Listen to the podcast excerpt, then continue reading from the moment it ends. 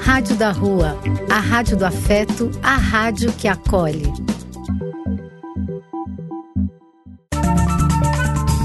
Apoio: Casa de Vó, Banho para Geral e Instituto de Políticas Relacionais.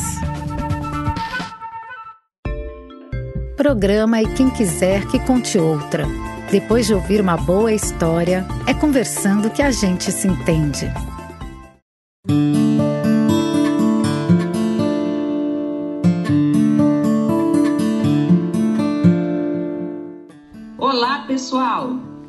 De novo aqui no nosso programa E Quem Quiser Que Conte Outra, um programa da Rádio da Rua, a nossa rádio da cidadania, da espiritualidade e da magia. Neste programa venho eu, Carmen, que adora contar e ouvir histórias, acompanhada aí dos nossos ouvintes e da minha querida amiga Ru. Diz aí, Ru. Oi, Cá, tudo bom com você? Tudo bom. Hoje a bola é comigo, né? Exatamente. Estou deixando aí o espaço para você. Já estou aqui com a minha garrafinha de água, sentadinha, e esperando que a contação de histórias hoje é sua. É, e eu vou fazer aquela velha brincadeira de colocar uma música para sugerir qual o tema de hoje, antes de contar a história. Vai querer dar alguma dica a respeito dessa música, não? Ah, eu vou dar uma dica muito pequena, mas muito importante, que é, é essa música é uma música que um pai fez para sua filha pequena. Vamos ouvir? Vamos, vamos lá.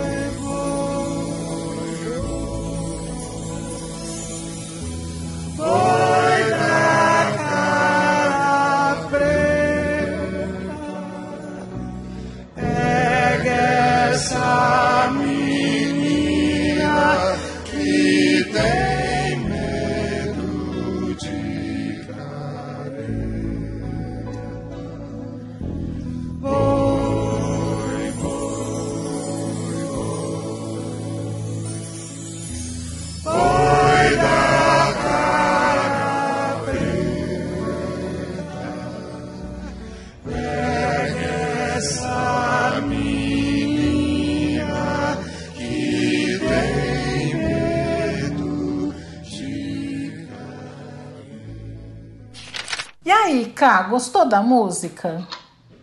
Ru, essa música é maravilhosa e numa voz, cantada numa voz que eu adoro, que é da Nana Caymmi.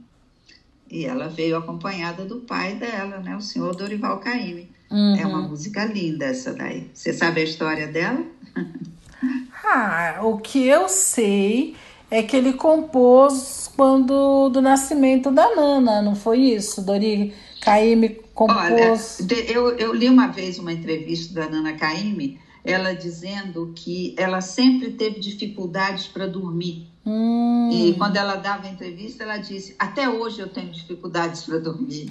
e o meu pai, então, compôs o Acalanto. Olha que coisa mais bonitinha. Muito bonitinha mesmo. Então, com essa música, eu creio que você já descobriu qual o nosso tema de hoje. Eu imagino que sim. Cantigas de Ninar? Isso, isso mesmo. Vamos então ouvir a nossa história? Curiosíssima. Então vamos lá.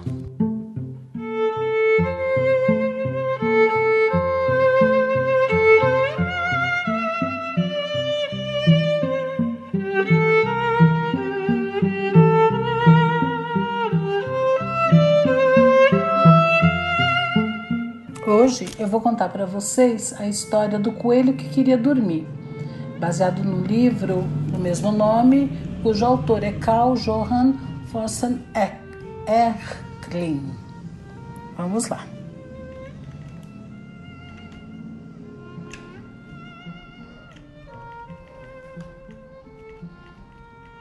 Era uma vez um coelhinho chamado Rogério que queria muito adormecer e não podia, não agora. Rogério era da tua idade, não era mais velho nem mais novo, ele tinha a tua idade. Gostava de fazer todas as coisas que você gosta de fazer, gostava de brincar e de se divertir. Preferia ficar acordado e brincar toda noite em vez de dormir agora. Os irmãos dele adormeciam facilmente à noite, quando a mamãe punha eles na cama, mas o coelho Rogério não. Todas as noites ele ficava deitado na cama, pensando em todas as coisas que iria fazer, em vez de adormecer logo. E como poderia estar lá fora, brincando, dar voltas e mais voltas, até ficar tão cansado, tão cansado que não conseguisse correr mais. O Rogério podia passar o dia inteiro brincando no parque, até adormecer nos balanços, assim, balançando para trás, para frente, para trás, para frente, devagar e tranquilamente. O coelhinho começava a sentir-se mais cansado ao pensar em todas as brincadeiras e como essas brincadeiras deixariam ele cansado antes da mamãe dizer: sossega, Rogério, e dorme. Todos os sons que ouvia fazia com que ele ficasse cada vez mais cansado. Ele estava quase adormecendo, só sabia que não ia dormir. Estava mesmo pronto para dormir, mas não dormia. Nessa mesma noite, os irmãos dele adormeceram bem rapidamente, enquanto ele estava ali deitado e pensando em adormecer. Ele estava deitado pensando em todas as coisas que deixariam ele cansado todas as coisas que costumavam deixar ele cansado e sonolento, tão cansado e sonolento. Todas as brincadeiras, todo o sono e todas as outras coisas que o deixariam cansado e deixaria cansado para você, você também agora. Mas essas coisas não estavam ajudando o Rogério, que então resolveu fazer alguma coisa. O papai já estava dormindo, mas a mamãe ainda estava acordada. Então o Rogério foi conversar com ela. Ela sugeriu que ele pegasse todos os pensamentos que tivesse na cabeça e pusesse numa caixa ao lado da cama. Amanhã, quando acordar, vai ter as respostas a todos os seus pensamentos e vai ficar cheio de energia. Mas agora vai dormir, disse a mamãe coelho com uma voz cheia de certezas. Às vezes demora um pouquinho, mas sempre tem uma resposta para os pensamentos que você põe na caixa. É muito relaxante e tranquilo ter a mente livre preparada para adormecer. Depois, ela sugeriu que levassem para visitar o tio Bocejo, que era o mago mais bondoso do mundo e que morava mesmo do outro lado do prado. Ele vai com certeza absoluta ajudar a adormecer. Dito e feito, lá foram Rogério e a mamãe visitar o tio Bocejo, que ia ajudar a adormecer. Ao sair, Rogério pensou em todas as vezes que o tio Bocejo já tinha ajudado. Muitas vezes antes ele tinha ajudado a adormecer e a você também, com todos os feitiços mágicos, seus pós de perilim pim pim. E isso ia voltar a acontecer agora mesmo. Como Rogério tinha certeza que ia adormecer, mesmo antes da história acabar, porque você sabe que a história tem um final feliz e todo mundo vai dormir. A caminho, Rogério e a mamãe estavam ainda mais perto de adormecer. Desceram, desceram um pequeno caminho até o tio Bocejo. Desceram pelo caminho e conheciam também, já tinha ido lá muitas vezes. Bastava descer, descer, isso mesmo, muito bem. Depois de terem caminhado durante algum tempo, o coelho Rogério e a mamãe coelha encontraram o amável caracol dorminhoco com sua casa às costas. Onde vocês vão essa hora? perguntou o caracol dorminhoco, muito curioso. Vou lá embaixo visitar o tio Bocejo, disse o coelho Rogério, porque ele vai me ajudar a adormecer agora. E, e você, o que, que você faz para adormecer? perguntou. Depois de uma pausa descontraída, o amável caracol dorminhoco disse que o segredo era acalmar e fazer tudo mais lentamente. Andar lentamente, muito lentamente. Mexer lentamente, muito lentamente. Pensar lentamente, respirar lentamente, tudo com calma e devagar. Calma e devagar, basta acalmar agora. Isso para mim funciona sempre, diz o caracol dorminhoco. Obrigada, vou experimentar, disse Rogério. Rogério deixou o caracol dorminhoco e continuou a caminho do sono. Começou a andar mais lentamente e dar passos mais pequenos. Ao mesmo tempo, começou a respirar mais profundamente e mais devagar. Foi sentindo-se ainda mais cansado e percebeu como é relaxante fazer tudo mais lentamente. O Rogério ficou mais cansado e quanto mais se descontraía e acalmava, mais cansado se sentia. Rogério e a mamãe continuaram lentamente pelo caminho até o tio Bocejo, que morava do outro lado do prado. Passado algum tempo, encontraram a linda e sábia coruja de olhos ensonados. Ela estava empolerada num pequeno ramo ao lado do caminho que descia até o tio Bocejo. Olá, coruja de olhos ensonados. Como és uma coruja sábia e eu precisava de ajuda para dormir agora, será que você pode me ajudar? Claro que eu posso te ajudar.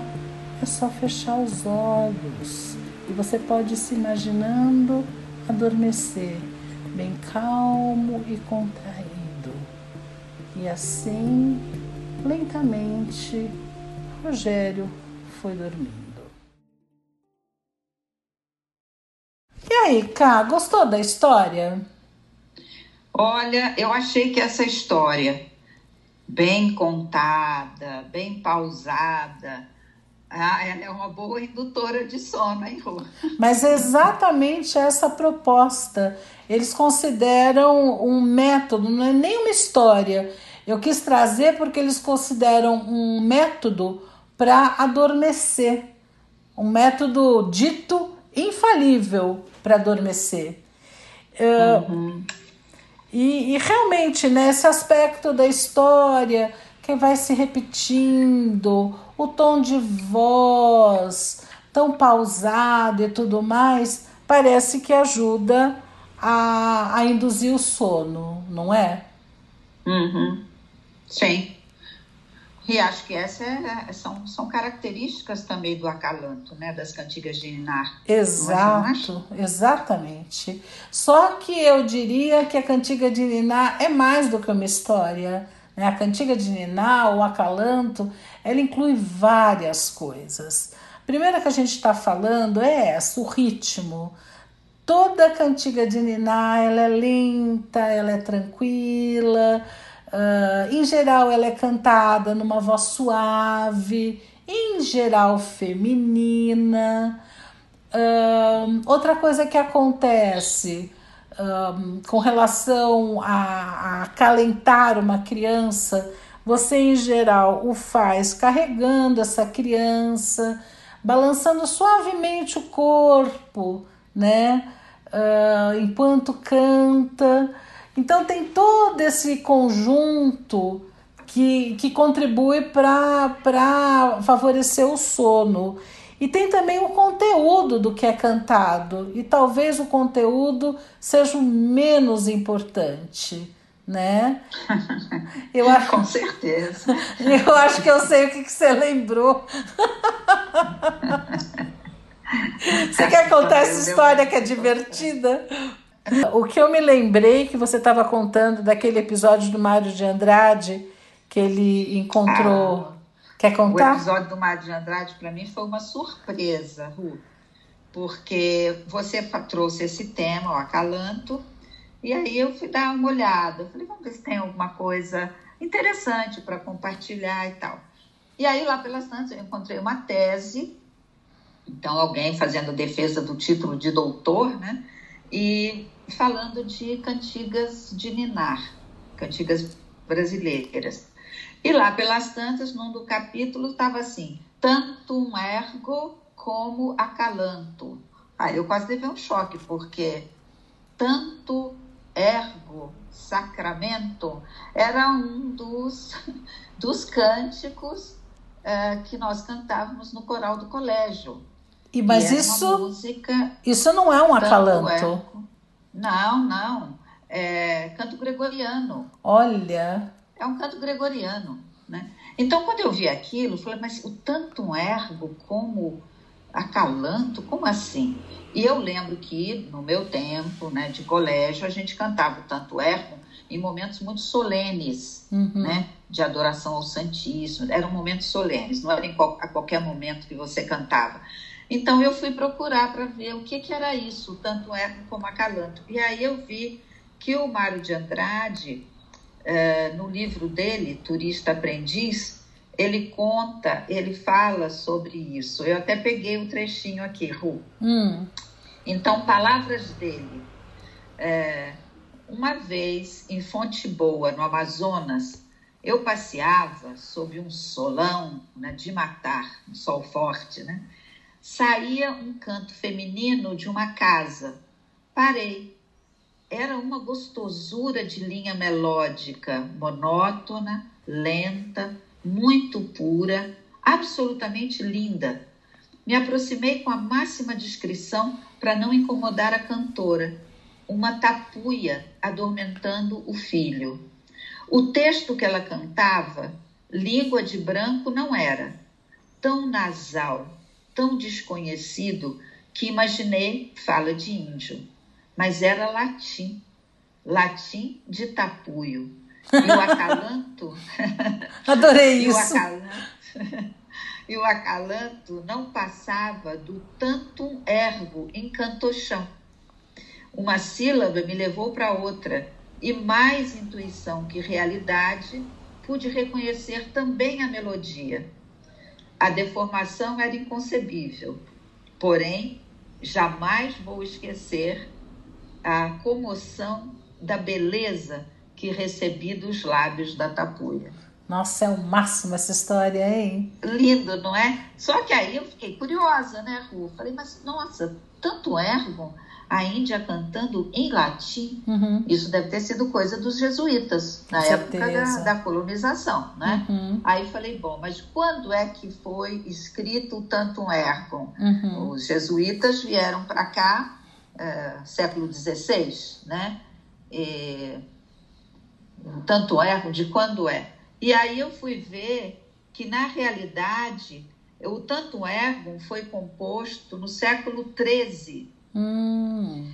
Parece que o Papa, uh, o Papa Urbano IV, ele encarregou dois monges que virariam santos mais tarde, São Boaventura e São Tomás de Aquino para criarem um ofício para a cerimônia do Corpus Christi, né? Uhum. O corpo de Cristo, que é a hóstia sagrada, uhum. que é o sacramento, né? O sacramento. E aí, quando o pontífice começou a ler em voz alta o ofício que foi criado por São Tomás de Aquino, o São Boaventura muito humildemente, foi rasgando o seu em pedaços. Uhum. E o ofício do São Tomás de Aquino era o tantum ergo sacramento. Uhum. Eu achei bonita essa história. Aí falei, olha, o tantum ergo foi escrito no século XIII. Então, certamente, por São Tomás de Aquino, um dos uhum. doutores da igreja. Uhum. Então, certamente, no século XVI, os jesuítas sabiam cantar o tantum ergo. E provavelmente cantaram aqui no Brasil em latim, uhum. ensinando para os índios. Né? Agora, e... a parte Diga, que eu mais gostei é essa parte da versão by Índia Tapuia, né? E Sim. onde ele fala numa das características do acalanto. Quer dizer, ela pegou uh, esse canto gregoriano, essa. Uh, é um cantochão, né? Lento, parece meio repetitivo. Mas né? eu acho Bem que ela ainda deve ter dado mais uma adaptada. Tanto é que ele teve. Ah, com certeza. Né? Para virar realmente. Ela deve ter apreciado alguma coisa dessa música, vamos dizer assim. E, e ela deve ter feito uma adaptação Uhum. para ficar do jeito dela e que fazia sentido Sim. cantar para o filho. E, e exatamente o que ele fala de ser algo anasalado e tudo mais é muito característica dos, dos acalantos. Dos acalantos. Eu procurei, inclusive, Ru, e vou ver o que, que você acha da hum. gente colocar um trechinho do Tantum Ergo hum. cantado por um coral de monges. Vamos ouvir. É, é, canto gregoriano, eu adoro, né? Se Mas gente, só para ter uma ideia. Se a gente achasse com uma Índia Tapu, ia ser melhor. Nossa!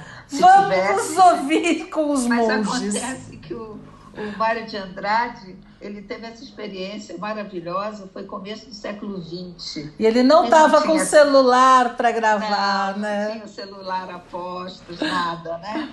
Então, mas vamos ouvir um trechinho do Tanto É. O Tanto É é curtinho e me fez voltar de, me fez voltar aos tempos do colégio, uhum. nas cerimônias. As cerimônias eram em latim, uhum. a gente tinha aulas de latim e foi uma, uma viagem no tempo muito gostosa. Uhum. Então vamos lá os, ao coral dos monges. Vamos sim.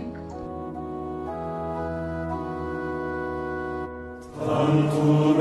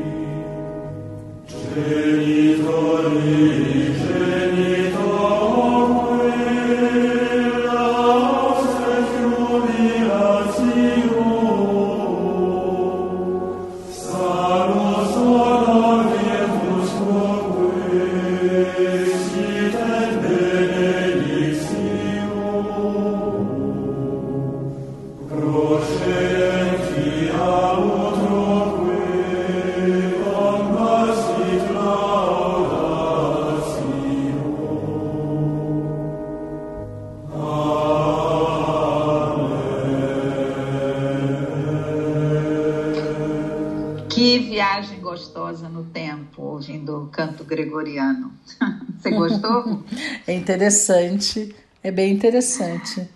Eu ainda continuo na viagem de imaginar aquela mulher, a transformação que ela deve ter feito desta música no, num acalanto que fizesse sentido para ela, né?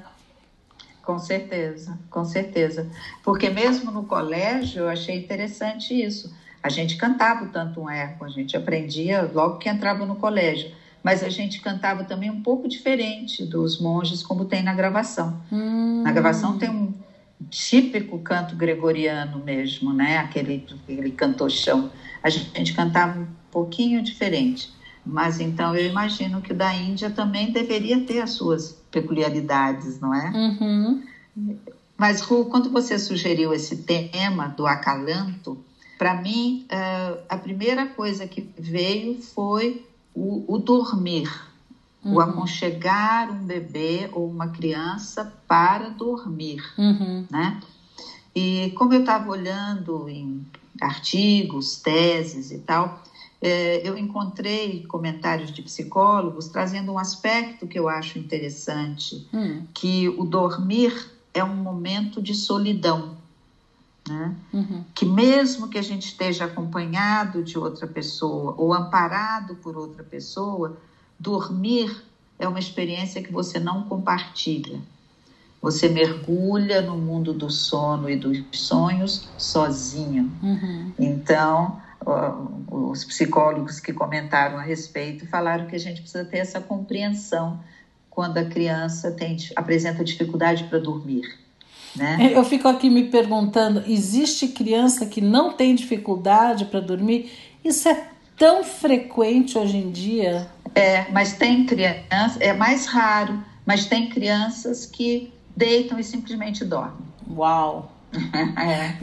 E dormem a noite toda.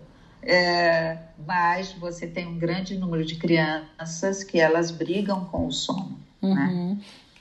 Acho que eu cheguei a comentar com você que uma vez eu ouvi um pediatra fazendo um comentário que eu achei interessante. Uhum. Ele estava com um grupo de mães que estavam falando da dificuldade de sono das crianças. Uhum. E aí ele falou: gente, a sensação de sono é tão incômoda quanto a sensação de fome. É verdade. Então, quando a criança está com sono, ela está profundamente incomodada, profundamente irritada, uhum. né? Aí eu falei, ah, interessante, é isso mesmo. Sim, é verdade. Assim, se ela tivesse com fome também, ela estaria irritada. Só que crianças pequenas, e acho que às vezes até adultos, né, não percebem que a maneira de resolver este incômodo, né, essa irritação, no caso do, do sono, seria dormir. Né? Essa ah, conexão é ainda não existe. Se entregando. Exato. E entregar-se, às vezes, não é tão simples, né? É verdade. Eu já comentei com você que quando você trabalha com crianças em berçário, ou crianças muito pequenas, a gente observa que quando a criança está em fase de adaptação, muitas vezes ela tem, apresenta muita dificuldade para dormir. Uhum. E depois que ela está adaptada ao ambiente, às pessoas, ela se entrega ao sono com, muito, com uma maior facilidade. Uhum. Né? Uh, eu acho que essas questões com, com fazer criança dormir está é, tão frequente hoje em dia que hoje em dia existe muitos pediatras e psicólogos estão fazendo o que se chama de consultoria do sono. Ou seja, são workshops é para ensinar os pais a fazerem os seus filhos dormir. É, eu, eu, acho assim, bem, hoje em dia tem curso para tudo, mas isso para mim eu achei interessantíssimo, né? Conta de uma coisa que está aí, né? De uma dificuldade que está presente. Sim. E eu acho. É isso mesmo, é isso mesmo. E tem um outro aspecto que você fala e eu me lembro. Ah, eu tive, tinha criança pequena quando eu estava, a gente estava terminando a graduação, uhum. né? E eu que adoro bebezinhos, eu sempre gostei de aconchegar a criança, de cantar, fazer dormir, aconchegando, balançando, andando para lá e para cá, eu adorava. E na faculdade tinha gente que dizia: Mas Carmen, não é assim não, tem um jeito moderno de fazer os bebês dormirem. Põe o bebê no berço e deixa. O bebê acaba dormindo. É verdade, o bebê acaba dormindo. Mas o que, que eu fazia? Com a minha grande vontade de acalentar os bebês. A vida inteira eu sempre sonhei ter um bebê para poder ficar acalentando, sacudindo. Aí eu dizia, ah, sinto muito, eu vou ser antiga. é, é, tem sempre tem modismos, né? Tem. Eu acho que tem duas coisas nessa tua fala. Primeiro, existem modismos, né? Uh, hoje pode, amanhã não pode, hoje uhum. uh, introduz alimentação e de tal maneira, com tanto tempo, amanhã já muda tudo, e assim vamos, né? Não, não, acho que não, não existem verdades absolutas, senão não ficaria tantas mudanças. Agora, tem também o outro lado, né? Você falava que você queria pegar suas crianças. Assim. Agora, outros pais não conseguem não pegar, que é diferente, né? A criança solicita e eles mais do que rapidamente, você nem fez a experiência, vou deixar dormir sozinho e ver o que acontece. Não. Mas tem pais que tentam e não conseguem, né? Aqueles pais assim que tinham mil, mil propostas, mil ideias de como se deve educar uma criança e que na hora do vamos ver mordem a língua, né? Porque eles não conseguem aquilo que eles falavam. Uhum. Sabe uma coisa que eu acho interessante, Ru?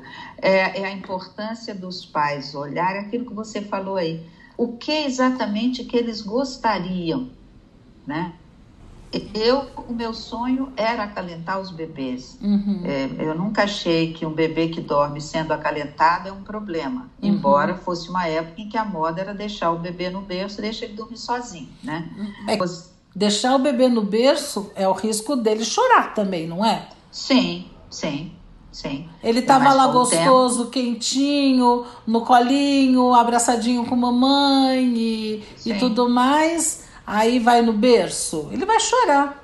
Ele vai chorar, mas aí, voltando ao que eu estava falando, eu acho que precisa ter clareza do que os pais é, pretendem, o que eles gostariam enquanto pessoas.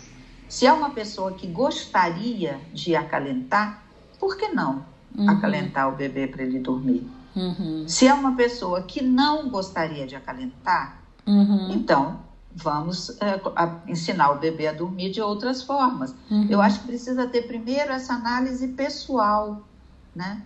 O que, que é mais custoso para mim, o que, que é mais gostoso para mim. Você está entendendo? Sem dúvida. É, e também um, não ninar uma criança é perder muita coisa, né?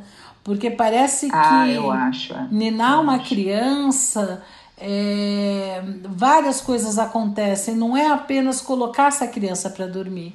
Né? Na hora que você pega uma criança no colo, você também está trabalhando um desenvolvimento psicomotor dela, dela conhecer um pouco mais e gradativamente o corpo dela. A, a uhum. coordenação do corpo também é trabalhada, né? É, se passa muito sentimento, né? Muito amor na hora que você pega uma criança no colo. Tem... Ou não, né? É. Ou não. é.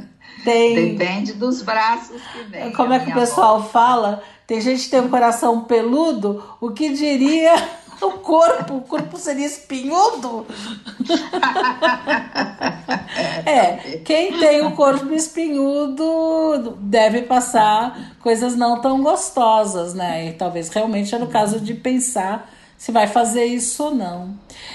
Tem... Sabe uma coisa que me ocorreu agora? Hum. Na, na família da minha mãe, eu sempre falo muito da minha avó, né? A mãe da minha mãe. É, tinha uma não era uma tradição, mas era um costume. Hum. A minha avó cantou para nós, que éramos netos, uma, cantiga, uma cantiga de Niná em que entregava a gente para a lua.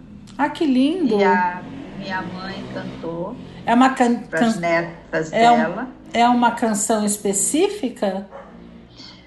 Olha, é uma canção que é a canção que eu aprendi. E eu até dado o seu tema, eu fui procurar na internet, tinha alguém falando de um. É, quase como se fosse um ritual é, da lua, né? E, mas não sei, era um, era um pouco diferente do que a minha avó é, cantava. Tão, tão bonitinho, e aquilo ficou com uma tradição que foi passando, né? Da minha avó, da minha mãe, eu. É, mas você tem essa música? Você encontrou na internet? Sabe cantarolar? Olha, é, e na internet eu encontrei uma. Não era exatamente isso, mas era um pouco parecido. Porque é como se você entregasse a criança para a lua e depois que a lua criar, você pede que ela devolva para você. é curtinho, assim, é só uma. Uhum. Entendeu? Então. É talvez isso também esteja envolvido não, na minha grande alegria de poder acalentar um bebê e fazer o bebê dormir com ele no colo e tal, uhum. né? Porque tinha essa música para ser cantada, né? Então, eu uhum. acho que tem a ver também o que a gente gosta com a maneira como a gente aprendeu também, com a maneira como a gente passou a valorizar ou as mães e as avós valorizavam, uhum. que geralmente era uma coisa das mulheres, né? Sim. Hoje acho que mais e mais pais cantarolam para os seus filhos e filhas. Você vê essa música do Dori, ele fez, foi um homem que fez uhum. para uma mulher. E se a gente, eu andei pesquisando, né? Vários autores fizeram músicas lindas e acalantos lindos para os seus filhos, né? Tanto Sim. brasileiros, compositores brasileiros, como internacionais. Tem várias músicas lindas de acalanto e muitas delas Sim. foram feitas por homens. O, o John Lennon, quando ele compôs o Beautiful Boy, é uma música muito bonita para o uhum. filho, né? Uhum. Muito, muito bonita. E tem, e tem várias, realmente. Ah, é um tema um tema muito lindo esse que você propôs, Ru. Vamos ouvir mais uma música? Eu voto pelo Beautiful Boy. Então vamos.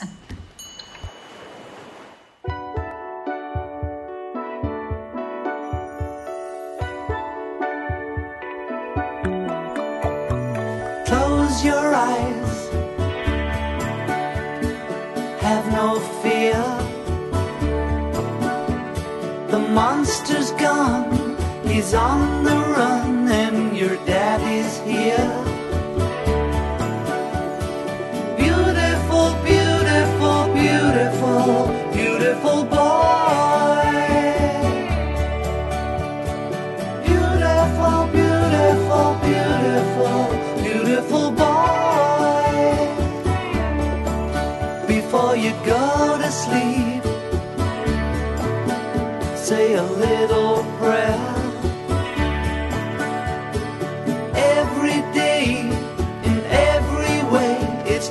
Better and better. Beautiful, beautiful, beautiful, beautiful boy. Beautiful, beautiful, beautiful, beautiful essas músicas são o máximo mesmo, né, Cá? São lindas, são lindas. E, nos, e, e elas sensibilizam a nossa criança interna, impressionante. É, eu não sei se só a criança interna, mas ou a mãe interna também, né? A mãe cuidadora que também existe dentro de nós, mas é, é, é fantástico. E, e é interessante porque tem uma pesquisa que conta que mães que cantam para os seus bebês ainda no útero já começa a estabelecer uma forma de comunicação e depois quando as crianças nascem, essa voz que eles ouviram todo o tempo que eles estavam dentro dentro da barriga, né? É uma voz que é extremamente calmante, que transmite segurança, de uma certa maneira, eles até funcionam, a, a, a voz, a cantiga, ela funciona como analgésico, como calmante em momento de choro, de medo ou de irritação das crianças. Né? Quer dizer, no momento que a criança estiver com uma dorzinha, um incômodozinho, uma boa canção de Niná pode ajudar bastante.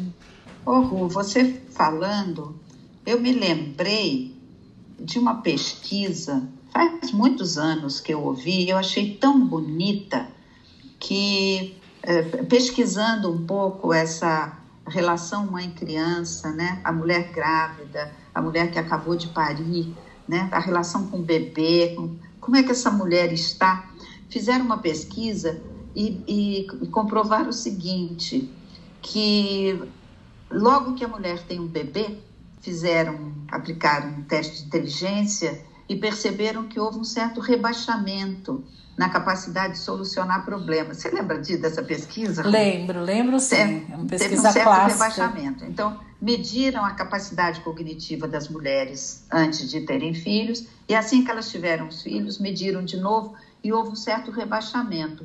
Por outro lado, houve uma, uma explosão assim de uma capacidade dessa mulher de perceber entre várias roupas de bebês, pelo cheiro, qual era a roupa que estava com o bebê dela. Uhum.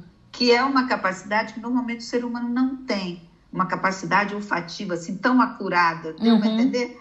Então, tinha um rebaixamento de um lado, de um lado que talvez não fosse tão necessário naquele momento, que era o lado cognitivo. Com certeza. Mas, por outro lado, acirravam assim, capacidades que antes estavam totalmente adormecidas.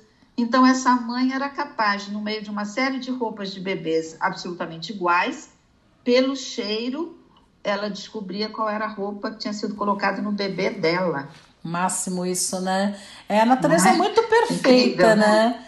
prepara realmente, mesmo com tanta tecnologia, todas as modernidades e tudo mais, uh, o nosso aparato biológico é, funciona Sim. direitinho, né? Funciona.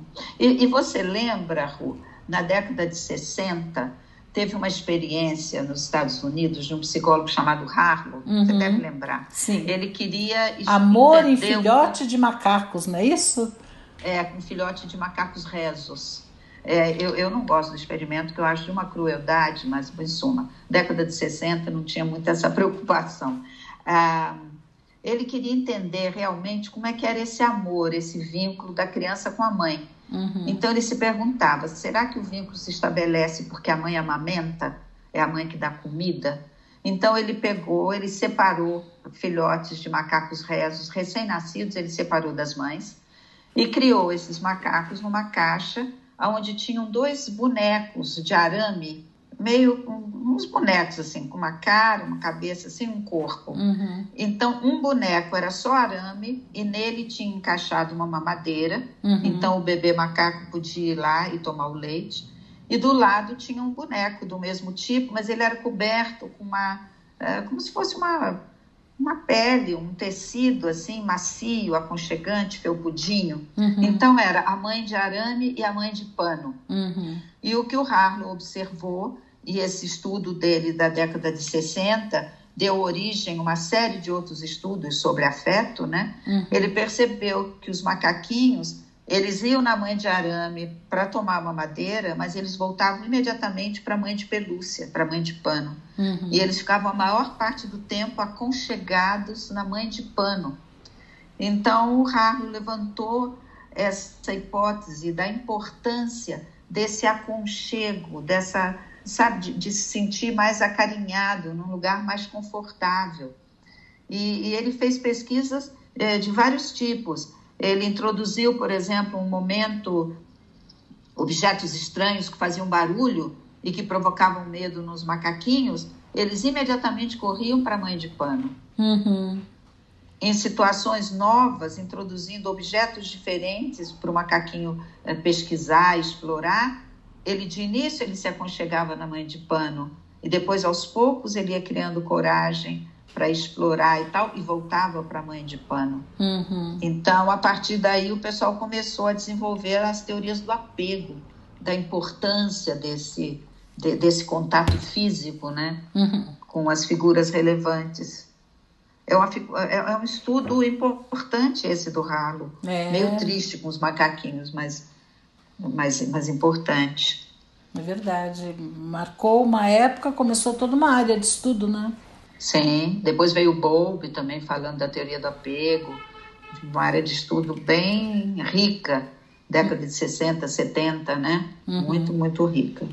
E, e aí, quando eu lembrei dessa pesquisa do Harlow, eu, eu fiquei me perguntando como é que como é que a coisa rola assim e acontece em instituições, em orfanatos com grande número de crianças, e eu achei um, um trabalho uh, de um estudante do, do Rio Grande do Sul, que ele fez o trabalho de ir em instituições para cantar para as crianças na hora de dormir. Ah, que legal isso. Bonito, né? Muito bonito. E, e, eles perceberam que dava uma diferença grande na qualidade do sono, no tempo de sono. Crianças que eram mais resistentes, como é que se entregavam mais facilmente ao sono. E era uma situação em que você tinha só a música, você não tinha esse contato. Porque ele entrava num dormitório, né? O dormitório, várias crianças. E ele pegava um violão e cantava. Que legal.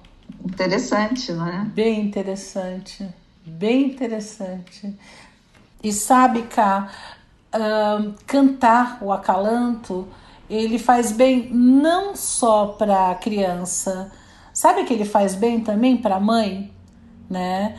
Tem um, um, estudo bem interessante que trabalhou com mães com síndrome de depressão pós-parto e o fato delas cantarolarem, né, cantarem os acalantos para os seus filhos, ajudou profundamente para que elas saíssem disso, porque uh, como cantar para criança fortalece o vínculo, é como se essas crianças tirassem essas mães da sua depressão. Né? É interessante esse aspecto, né? A... Muito interessante isso. É. Muito interessante. Eu não li nada a respeito. Então, é, parece assim que ao ver a carinha de felicidade dos filhos, ao perceber que, que no estado de depressão você sente que você não, não tem nenhum poder, entre aspas, sobre o mundo, né? O mundo existe independente de você. Mas quando você canta para o seu filho, você percebe que ele fica com bem-estar, que a criança relaxa, tem uma carinha de alegria, isso ajuda essas mães a saírem da depressão pós-parto. E, e, nesse estudo diz assim: uh, que a, na realidade a sua voz é a melhor voz do mundo para o seu filho né? E a que vai dar mais segurança e conforto emocional para ele em todo momento. Eu achei bem bonitinha essa história. É, e você fala uma coisa muito interessante aí, Rô, é, a respeito da voz, né? Que a voz da mãe é a voz mais importante do mundo. E no trabalho do pessoal que cantava nos orfanatos para as crianças, uma das coisas que o autor do texto dizia é que algumas pessoas acham que não sabem cantar. Uhum. Mas que na realidade cantar é uma questão de você começar a fazer. Uhum. É, nesse estudo, o que eles colocam é que na realidade o que é importante é a interação. Tanto faz você conversa, se você lê tranquilamente alguma coisa, ou se você prefere cantar, né? Cantar é melhor, é o que mais fortalece o vínculo emocional com a criança. Mas se você não sabe, se você não quer, se você não fica, se você fica envergonhado, você pode conversar com a criança, pode ler alguma coisa para a criança, né? Importante é estabelecer essa comunicação. É interessantíssimo. E, e sabe, Ru, teve um outro aspecto que eu também fui atrás, hum. eu não sei se chamou a sua atenção, que é o fato de boa parte das nossas cantigas de ninar aqui no Brasil. Uh, em outros países eu não sei porque eu não pesquisei. Hum. Mas a gente tem cantigas de Ninar, geralmente são de origem portuguesa, com algumas adaptações indígenas e africanas, que uhum. é o, o, retrato da nossa história, né? Sim. E as cantigas de Ninar, é muito comum que elas tragam figuras assustadoras. Uhum. Não é? É verdade. O boi da cara preta, tutumarambá, né? bicho papão, pegar, bicho papão. Então eu, eu dei uma olhada por que, que o sono é uma coisa que assusta do ponto de vista psicológico, aquilo é um momento de solidão e tal, precisa se entregar tal. Mas teve um pessoal que procurou dar uma olhada do ponto de vista histórico, social, por que será que tem tantas figuras assustadoras? E as pessoas diziam que tinha a ver com a nossa história de um país é, escravocrata, né, de uma dominação muito forte da figura masculina, de uma figura feminina mais fragilizada, das babás geralmente serem é, escravas, né? pessoas escravizadas, como se costuma dizer hoje, não é? Uhum. E, e que as cantigas de Ninar traziam também a representação desse momento. Hum. Então, era um momento em que muita coisa se fazia pelo medo. De repente, ó, se você não dormir, então. Ai, ai, ai. Bicho-papão que está no telhado, né? ele virá. Então, assim, que era como se a cantiga de Ninar usasse um, um, modus operandi que era o modus operandi da sociedade, uhum. que era um modus operandi meio, meio brutal, meio na base da força, da intimidação. Uhum. Eu achei também um aspecto interessante para se pensar. Eu É. lembro que você queria contar a história da coruja, não é, Ruth? Sim, Da Murucututu, ela que é mesma. uma tradição indígena. E a Murucututu, é, eu, quando você falou dela, eu fui procurar, é, eu dizia que é um tipo de coruja que existe no Brasil todo, mas principalmente na Amazônia. E que ela ganhou esse nome porque é parecido com o tipo de som que ela emite, murucututu, que é um canto grave e longo e que é um convite para dormir. É uma ave sonolenta e que ajuda as crianças a adormecer, emprestando o seu sono bom para elas. Uhum. Bonita essa figura, né? É bonita, mas eu conheço lendas a respeito que, a, que essa coruja vai pegar a criança que não dormir. Né? Ou seja, o fator medo entrando aí novamente. Que coisa! O que eu encontrei trazia uma murucututu ah, compartilhando o seu sono bom. Olha. Mas vai que de repente a criança demora para dormir e ela perde a paciência. E aí eu vi que tinha uma, um acalanto que foi gravado por uma pessoa, tá trazendo a linguagem até dessa época da, das babás ah, escravizadas, fazendo o filho do senhor dormir, né? uhum. Então tinha uma muito bonitinha que, que a, a letra até traz o modo de falar dos escravos, que ela dizia drome, drome, senhorzinho. Não é dorme, dorme. Drome, drome, senhorzinho. Drome, drome para crescer, que o galo já está cantando e não tarda amanhecer Essa é bonitinha. não é? E tem a outra quadrinha da, dessa mesma Calanto, que é Inhora Dona Isabé, se esqueceu dos negro mina, dos cambinda, dos malé, que, ela, que viu ela pequenina. Achei Uhum. triste. Lembrou, lembra aquela música do Milton Nascimento? Que tem os duas crianças brincando? Filho de branco e de preto, correndo atrás de passarinho. Eram amigos na infância. Depois o menino branco, filho do fazendeiro, vai para a cidade, estuda. E o amigo dele, negro, vai para a lavoura trabalhar. Eh, Eu lembrei muito disso aqui. Essa senhora, dona Isabé, que se esqueceu dos negros todo, e aí fala os tipos, né? Os mina, a cambinda, os malé, todos que viram ela pequenina. Uhum. É triste, né? Tem uma, uma coisa tristonha. Sim. Tem essa, essa quadrinha gravada, viu? Este acalanto está no disco Alma Cabocla, de Ana Salvanhe. Drome, drome, senhorzinho, drome, drome pra crescer, que o galo já tá cantando e não tarda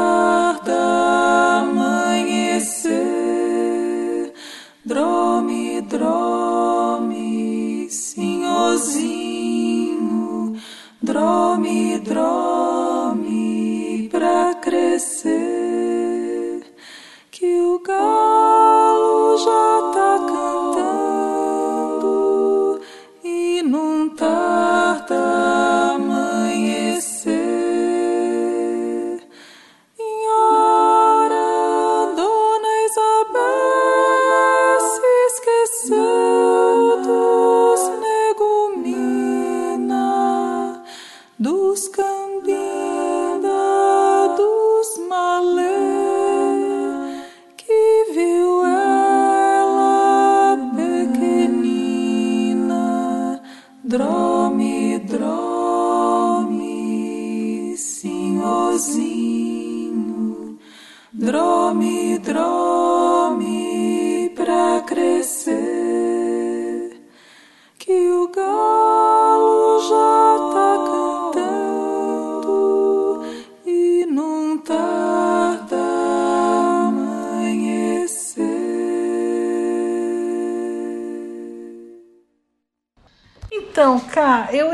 contato com uma pesquisa feita pela Suzana Herculano. Ela é bastante conhecida, né? E uh, pesquisadores suíços. Essa pesquisa foi feita com camundongo. Só que camundongo é um, é um animal que se escolhe para estudar esse tipo de coisa porque eles têm um mecanismo cerebral bem semelhante ao nosso. E aí é, o que eles concluíram é que os camundongos adormecem bem mais rápidos quando eles são balançados suavemente de um lado para outro. Eles fizeram uma máquina de ninar, você acredita? E, e eles chegaram à conclusão. Tipo uma rede de balançar para camundongo? é, uma redinha para não era bem uma rede, tá? Mas era um, um mecanismo lá que os camundonguinhos ficavam nessa máquina, eles eram embalados para Embalados. para adormecer. E os camundongos que foram embalados, eles caíam no sono eh, na metade do tempo que os camundongos que foram deixados para dormir sozinho. Olha que coisa.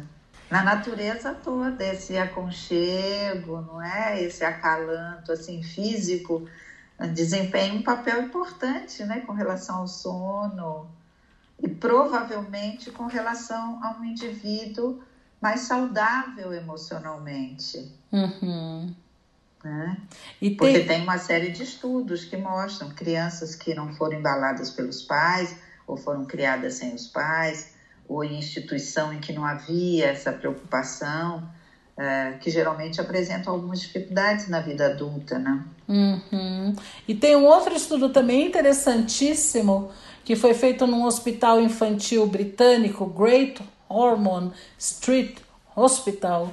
Um, e lá eles comprovaram que as canções de Niná ajudam a acalmar as crianças e a reduzir a percepção de dor. Eles fizeram um estudo com 37 crianças entre 7 dias e 4 anos e, e eles, uh, essas crianças então participavam de sessões de canção de Niná, vamos dizer assim.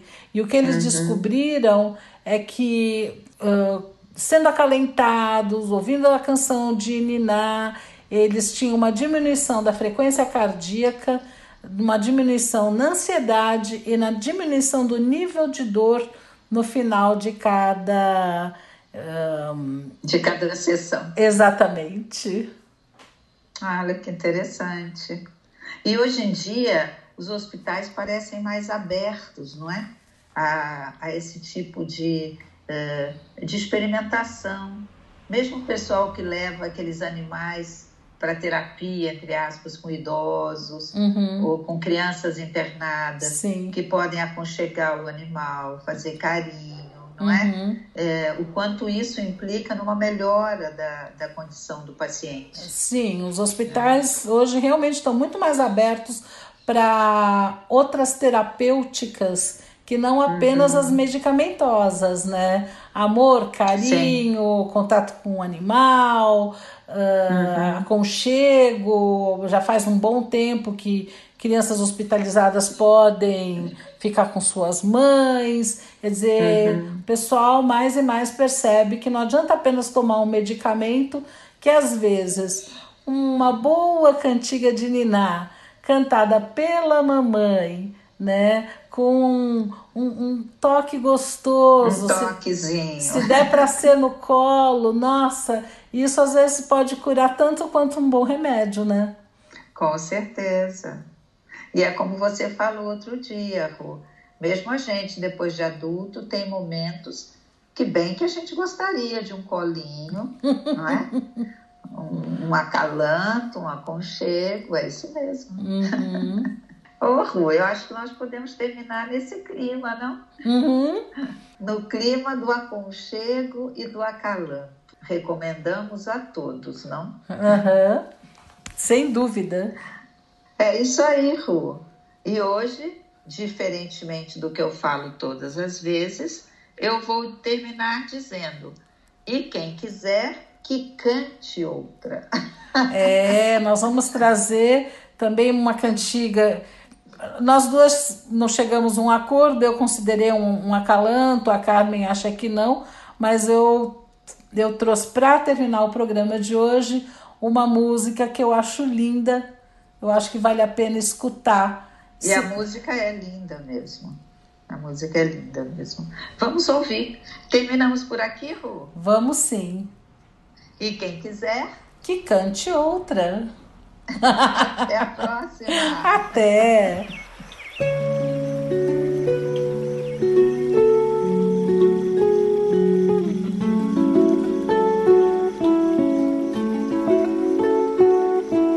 Minha cor, minha flor, minha cara.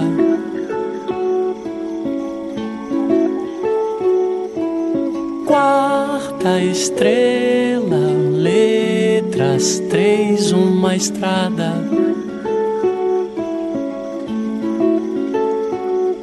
Não sei se o mundo é bom, mas ele ficou melhor quando você chegou e perguntou: Tem lugar pra mim?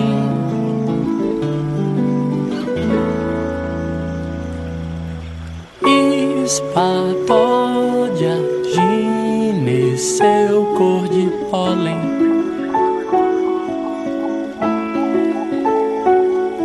Sol do dia, nuvem branca sem sardas. Não sei quanto o mundo é bom, mas ele está melhor que você chegou e explicou um mundo pra mim. Não sei se esse mundo está ação, mas pro mundo que eu vim já não era. Meu mundo não teria razão se não fosse azul. Espapódia,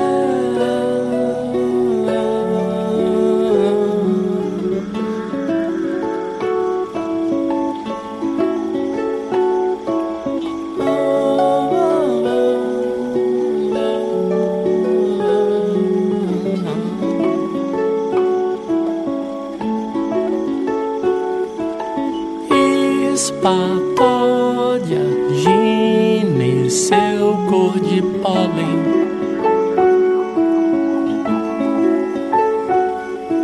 Sol do dia, nuvem branca sem sardas. Não sei quanto o mundo é bom, mas ele está melhor desde que você chegou e explicou o mundo pra mim.